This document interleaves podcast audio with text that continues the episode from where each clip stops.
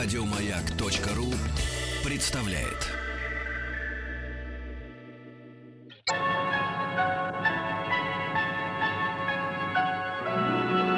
Уральские самоцветы.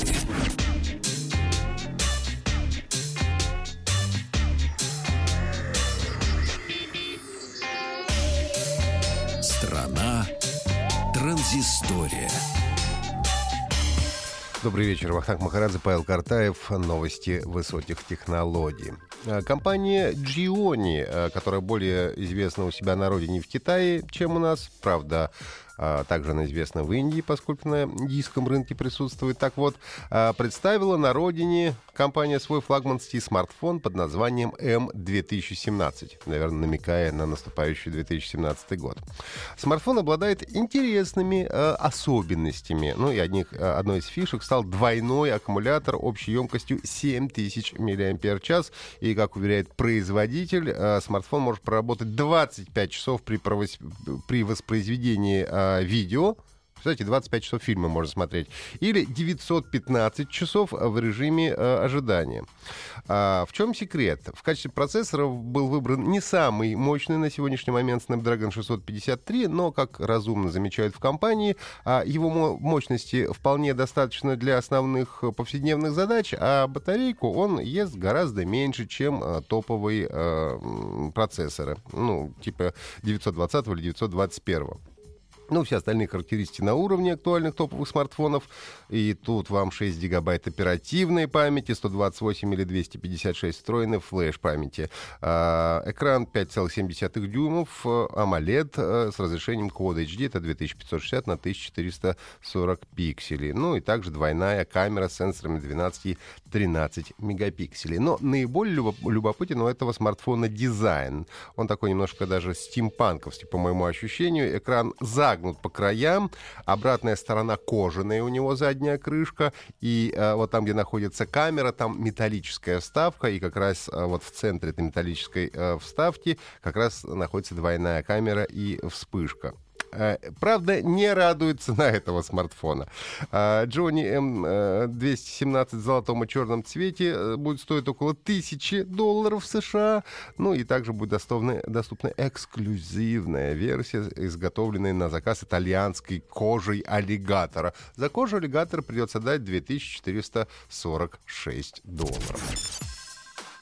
Очень интересный проект э, был реализован при поддержке Министерства культуры Российской Федерации и портала «Культура РФ». А, Проект получил название «Оружие героев» и представляет собой редкие экспонаты Тульского государственного а, музея оружия. Мы, кстати, были с Павликом в этом музее, и большинство экспонатов видели вживую. Вот. Но если вы не были в Туле, э, то можно посмотреть, э, разобрать и даже пострелять из редкого оружия. Представлено оно с XIV века до середины XX века.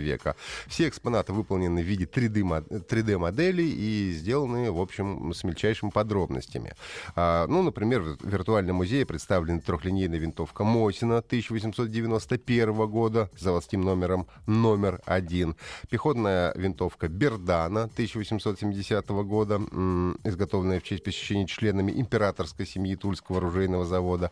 Ну и раритетный экземпляр автомата Федорова образца 1915 года. Также есть, например, пулемет Максима а, и кое-какие другие м, представители значит, оружейного цеха. Даже Кольт есть, э, по-моему, револьвер.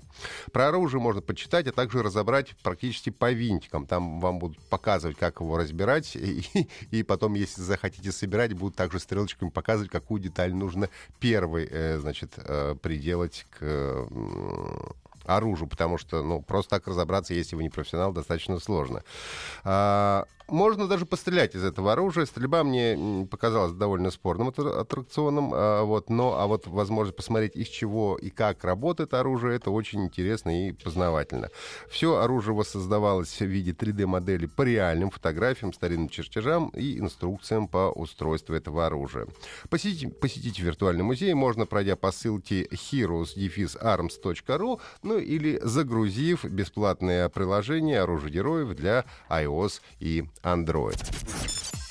А, сервис каршеринга «Белка Кар», который относительно недавно запустился в Москве, расширил зону завершения аренды. И теперь для тех, кто пользуется сервисом каршеринга, а, можно оставлять автомобили везде в пределах МКАД, ну, иногда даже и дальше, в пределах Москвы, в границах. Компания увеличила свой парк на 150 автомобилей, и теперь общее число машин составляет 250 штук, о чем компания сообщила своим пользователям посредством смс-сообщений. Ну, а после новогодних праздников обещают добавить еще 100 автомобилей. Теперь э, совокупно три сервиса каршеринга, которые позволяют оставлять машины в черте в границах города, кроме Белка Кар, это Дели Мобили и Anytime. Остальные только дают возможность оставить э, машины на парковке в, границах, в границах третьего транспортного кольца.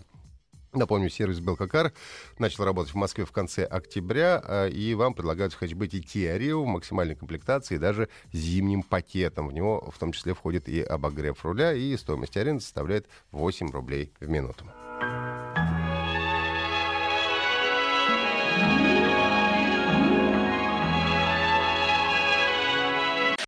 Еще больше подкастов на радиомаяк.ру